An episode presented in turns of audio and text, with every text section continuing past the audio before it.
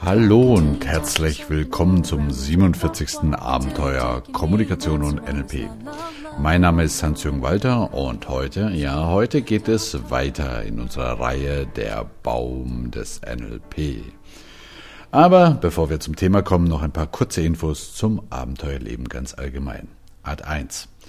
Wie ihr sicher schon bemerkt habt, haben wir seit letzter Woche ein neues Abenteuer online, nämlich das Abenteuer Nachhaltigkeit mit Dr. Michael Schaller. Ich finde das ein ganz spannendes Abenteuer, nämlich es geht um Zukunftsfähigkeit oder wie Michael Schaller das ausdrückt, ein nachhaltiger Lebensstil ist davon geprägt, dass wir so leben, dass auch unsere Kinder und Kindeskinder die gleichen Gestaltungschancen für ihr Leben haben, wie wir sie gehabt haben und natürlich noch haben. Dr. Schaller hat die Agentur für Nachhaltigkeit in Graz und insoweit begrüße ich natürlich da auch wieder mal einen neuen österreichischen Podcaster bei uns nach Luise Maria Sommer. Wenn euch das Thema interessiert, hört einfach mal rein. Die ersten zwei Sendungen sind online. Art 2 zum NLP Sommercamp. Ja, ich freue mich natürlich riesig, weil mittlerweile haben wir 60 Anmeldungen. Ja, ein bisschen Luft ist also noch, was die Anmeldung betrifft. Dennoch sind wir schon voll in der Planung und dabei kam uns auch eine ziemlich tolle Idee, wie ich finde. Ihr werdet ja, also ihr, liebe Teilnehmer am Sommercamp, werdet ja aus allen Herren Ländern anreisen. Bisher haben wir Teilnehmer aus Portugal, Österreich, der Schweiz und natürlich aus Good Old Germany. Naja, und stellt euch vor, ihr kommt dann am 28. Juli in unser Sommercamp und lernt dort gleich am ersten Tag einen sehr, sehr netten Mitteilnehmer kennen. Und es stellt sich nach zwei Minuten heraus, dass der oder die aus eurem Nachbarort kommt. Ihr greift euch an den Kopf und sagt, Mensch, da hätten wir ja auch zusammenfahren können. Naja, diesen Aha-Effekt dachten wir, kann man sich ersparen. Deshalb habe ich ab heute eine Abenteuerleben-Landkarte eingerichtet, auf der ihr euch eintragen könnt und dann, falls ihr jemand aus eurer Ecke entdeckt, vielleicht auch eine Mitfahrgelegenheit organisiert. Ich denke, nicht die dümmste Idee. Oder? Also seid so nett und tragt euch kurz in diese Landkarte ein. Den Link findet ihr als Button auf unserer Homepage und auch im Weblog und natürlich auch in den Show Notes dieser Sendung. Und dieses Eintragen gilt natürlich nicht nur für die Teilnehmer am Sommercamp. Da haben wir zwei verschiedene kleine Pins. Blaue Pins für die Teilnehmer am Sommercamp und gelbe Pins für alle anderen Hörer, weil mich einfach interessiert, hey, wo sitzen denn eigentlich die Hörer von Abenteuerleben? So, aber nun lasst uns zurückkehren zur NLP Holzwirtschaft, also zu unserer Sendereihe Der Baum des NLP. Das letzte Mal waren wir ja bei den NLP-Vornamen hängen geblieben und dort bei dem magischen Satz The map is not the territory. Das ist zwar meiner Meinung nach einer der wichtigsten Vornamen, aber beileibe nicht die einzige. Also lasst uns doch mal schauen, was wir an Vornamen noch sonst zu bieten haben. Ach übrigens, jene Vornamen, die ihr beim Hören innerlich einfach abnickt und denkt, ja, genau so ist es, was ja nicht heißt, dass es so ist, sondern nur, dass ihr auch daran glaubt, was wir glauben, dass nützlich wäre zu glauben. Diese Vorannahmen sind meines Erachtens relativ unspannend.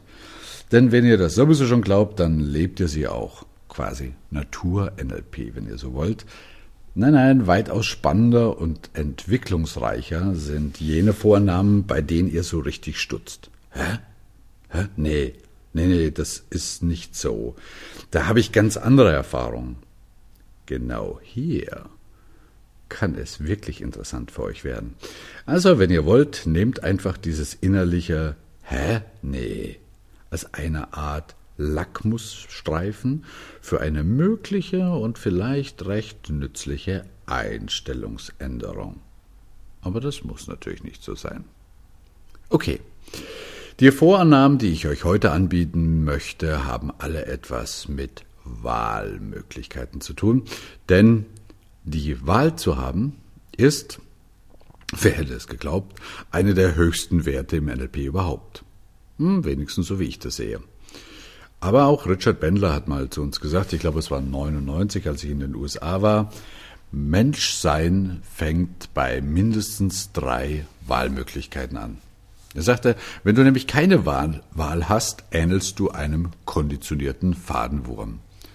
Ich weiß nicht, ob ihr dieses spannende Experiment auch mal irgendwann gemacht habt, vor Urzeiten in Bio oder so.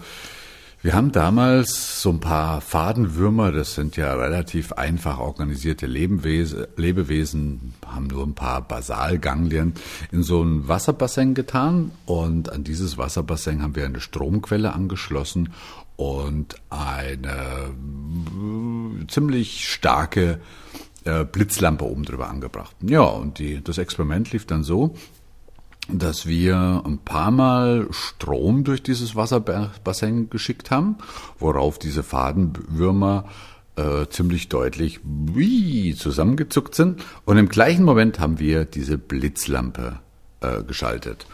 Ja, das haben wir dann fünf, sechs, sieben Mal gemacht und dann haben wir nur geblitzt, ohne einen Strom durchzuschicken. Und siehe da, was haben die Fadenwürmer gemacht? Sie haben auch wieder i zusammengezuckt, ohne dass es eigentlich einen physikalischen Einfluss darauf gäbe. Ihr wisst, was dahinter steckt, auf jeden Fall diejenigen unter euch, die schon ein bisschen was über Ankertechnik wissen. Das ist das, was also Richard meinte, wenn du keine Wahl hast, ähnelst du einem konditionierten Fadenwurm.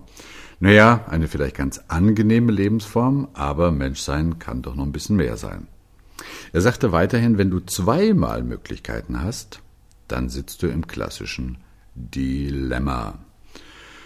Ja, oder oft genug in einer Art Zwickmühle, wie ihr das vielleicht vom Mühlespielen kennt. Egal, was du machst, es ist immer falsch.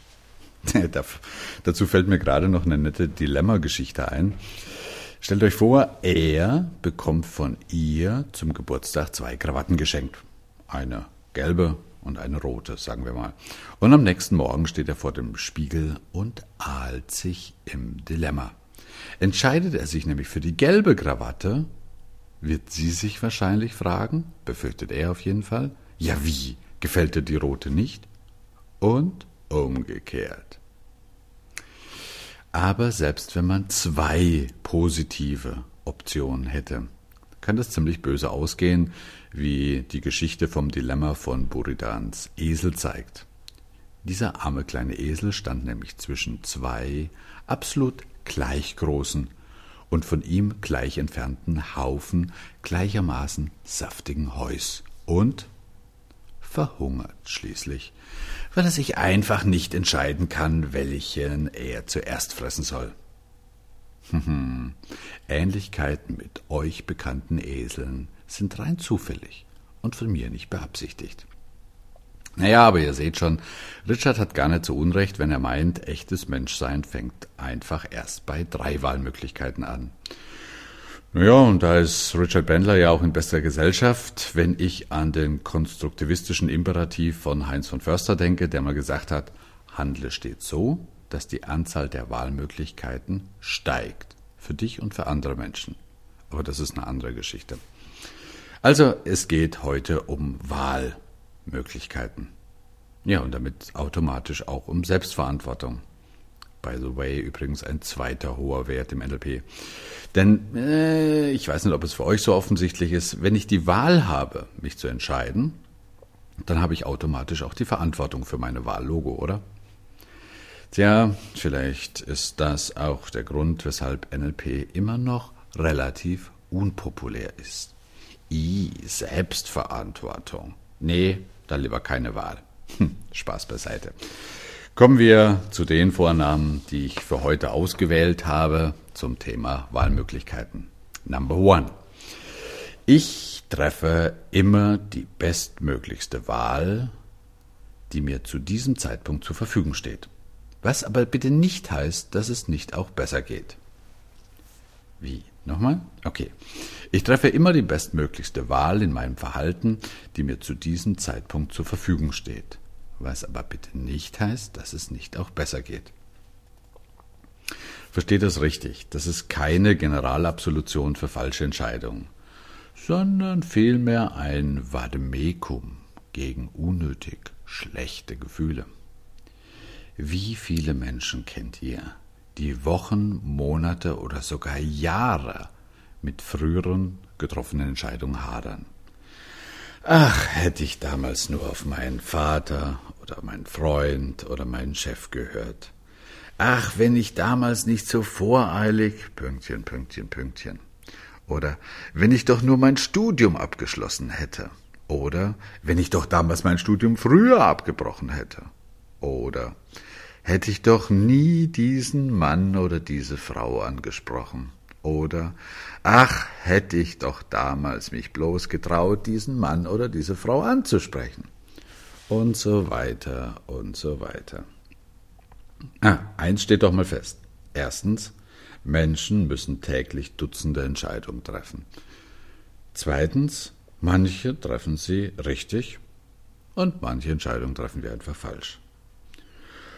Und drittens, ob man eine Entscheidung richtig oder falsch getroffen hat, weiß man wann? Meist hinterher. Also mal ehrlich, glaubt ihr im Ernst, es gäbe Menschen, die bewusst oder absichtlich falsche Entscheidungen treffen? Ja, aber genauso verhalten wir uns manchmal. Hätte ich doch nur. Klar, hinterher ist man immer schlauer. Wir NLPler glauben, jeder Mensch trifft eine Entscheidung auf der Grundlage der Informationen, die er zu einem Zeitpunkt X zur Verfügung hat. Hätte er andere, vielleicht mehr oder auch weniger Informationen, würde er sich wahrscheinlich anders entscheiden.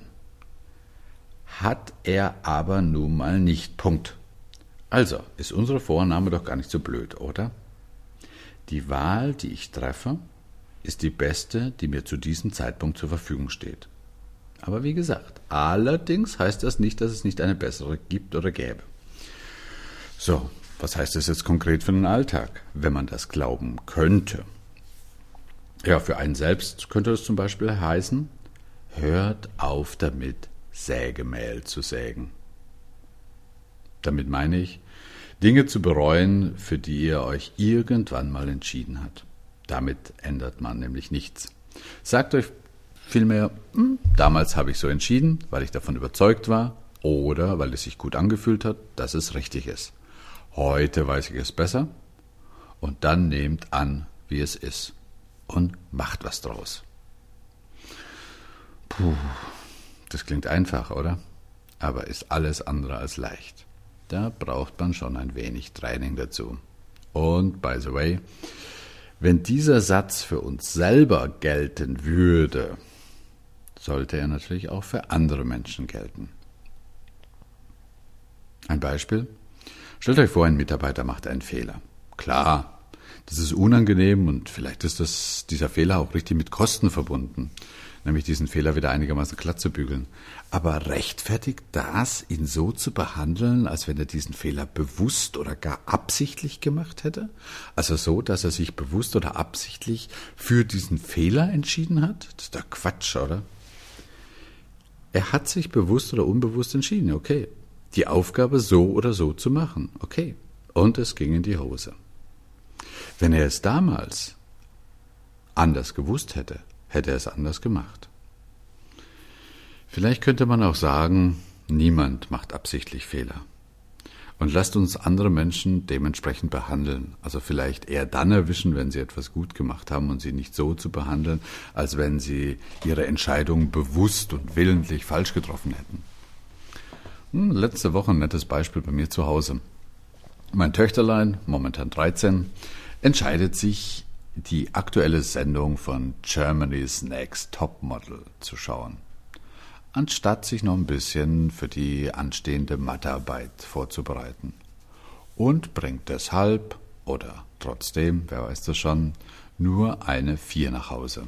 Hängt den halben Nachmittag in einer Art Mini-Depression und macht sich tierisch Vorwürfe. Ach, hätte ich doch damals nur. Okay, ihr wisst, was ich meine? Liebe Zuhörer, liebe Zuhörerin, das Holz ist gesägt. Lasst uns damit aufhören, immer wieder das Sägemehl nochmals zu sägen, sprich verpassten Gelegenheiten nachzutrauern und stattdessen viel lieber aus posthum falschen Entscheidungen zu lernen. Wenn ihr also so wollt, und das ist für mich das Wichtigste daran, ist diese Vorannahme, Menschen treffen immer die richtige Entscheidung, was nicht heißt, dass es eine bessere gegeben hätte. Ein Statement über die absolute Akzeptanz eurer selbst und auch anderen Menschen. Soweit zu dieser Vorname. Lass mich noch zu einer zweiten NLP-Vorannahme kommen, die, wie ich meine, ebenfalls eine ganze Menge Potenzial für uns bereithält. Die da lautet, Doppelpunkt, Widerstand ist ein Kommentar über die Unflexibilität des Kommunikators. Wow, was ein Satz! Widerstand ist ein Kommentar über die Unflexibilität des Kommunikators.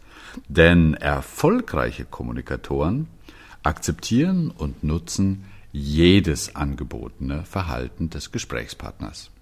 Ja, okay, müssen wir ein bisschen auseinanderlegen, diesen Satz. Dazu sagte auch schon Paul Watzlawick, dieser bekannte Kommunikationsforscher und Psychotherapeut, wahr ist nicht, was A gemeint oder gesagt hat, wahr ist, was und wie es B verstanden hat. Lass mich dazu ein kleines Beispiel machen. Stellt euch vor, jemand bittet euch um Rat. Und ihr gebt ihm nach bestem Wissen und Gewissen einen Tipp, worauf der andere euch verbal oder nonverbal signalisiert, nee, das funktioniert bei mir überhaupt nicht. Der andere reagiert also mit einer Art Widerstand. Und was glaubt ihr jetzt, was die normale Reaktion ist oder wäre von Menschen, die so einen Widerstand ernten? Sag mal, spinnt der eigentlich? Ich nehme mir die Zeit, ihm zuzuhören, gebe mir Mühe, ihm einen wirklich guten Tipp zu geben, und was macht der? Der bockt jetzt hier in der Gegend rum, anstatt dankbar meinen Rat anzunehmen?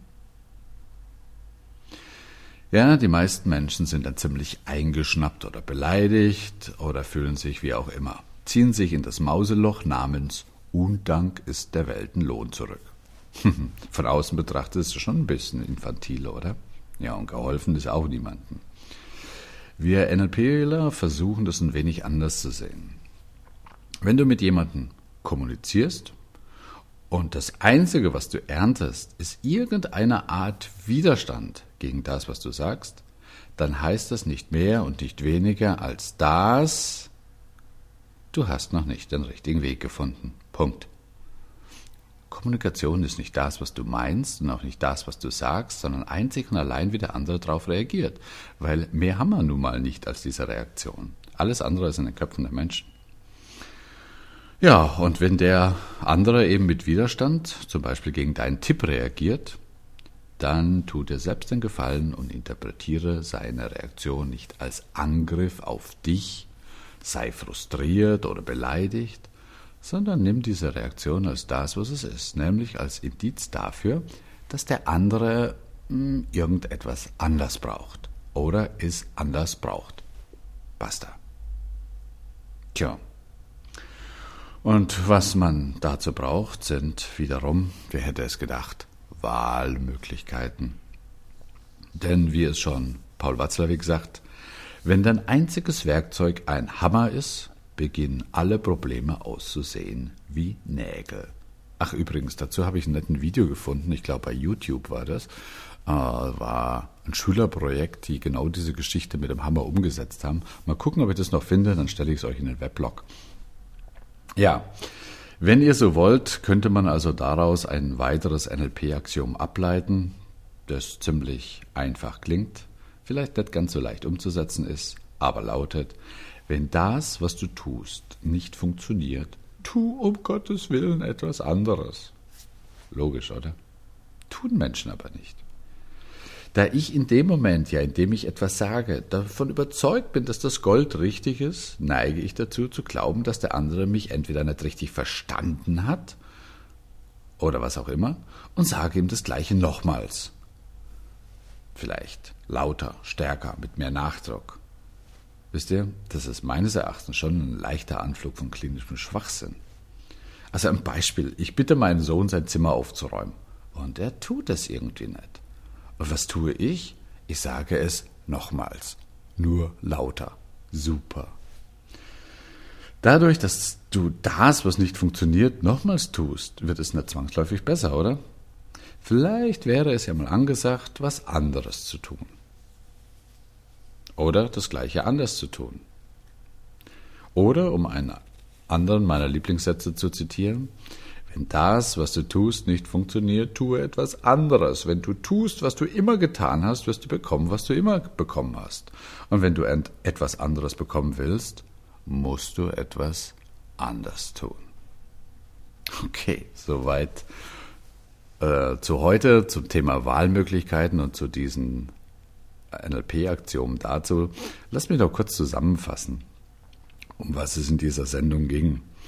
Erstens, was mir wichtig ist, ist, äh, dass so ein bisschen rübergekommen ist, dass die zwei der höchsten Werte im NLP A sind Wahlmöglichkeiten zu schaffen für einen selbst und für andere Menschen und B, natürlich logischerweise, das ist der Preis dafür, auch Selbstverantwortung für sein Tun zu übernehmen. Zweitens, wir glauben, dazu kommen wir zu den NLP-Vornamen, Axiomen oder Präsuppositionen, wie wir das auch nennen im NLP. A, das A, wir glauben, dass A die Wahl, die ein Mensch trifft, immer die beste ist, die ihm zu einem Zeitpunkt zur Verfügung steht. Was, wie gesagt, nicht heißen soll, dass es nicht eine bessere Wahl gibt. Und das B, Widerstand meines Gegenübers ausschließlich ein Hinweis auf meine eigene Unflexibilität ist. Woraus man ableiten könnte, dass es C ziemlich sinnvoll ist, etwas anderes zu tun, wenn man das, was man tut, nicht das Ergebnis bringt, das man gerne hätte. Tja, darüber könnte man natürlich noch eine ganze Weile weiter erzählen, aber was mich gerade momentan bewegt, ist, dass es leider immer noch eine ganze Menge Menschen gibt, die genau das als eher unpraktisch philosophisches Gelaber abtun und sich viel lieber mit den doch viel praktischen NLP-Werkzeugen, also Reframing, Ankertechnik oder Submodalitäten beschäftigen. Um ehrlich zu sein, das finde ich ziemlich schade, denn ich frage mich manchmal, was passieren würde, wenn diese Menschen nur einen einzigen Tag darüber reflektieren würde, was es in ihrem Leben praktisch verändern könnte, wenn sie nur diese zwei bis drei Vorannahmen einmal real in ihren Alltag umsetzen würden. Aber dazu müssten sie ja glauben, was sie nicht glauben. Und wie kann man etwas glauben, was man nicht glaubt? Dazu habe ich vielleicht zum Schluss für euch einen kleinen Tipp der weißen Königin aus Alice im Wunderland. Alice sagte zur weißen Königin, aber meine Königin, es ist unmöglich, die Zeit rückwärts laufen zu lassen. Worauf die weiße Königin antwortet, ach Kindchen, Unmögliches zu glauben ist einfach eine Frage der Übung. In meinen jungen Jahren konnte ich teilweise schon vor dem Frühstück bis zu sechs unmögliche Dinge glauben. In diesem Sinne wünsche ich euch bis zur nächsten Sendung eine gute Zeit voller neuer Wahlmöglichkeiten, wo immer ihr seid. Tschüss und Servus, euer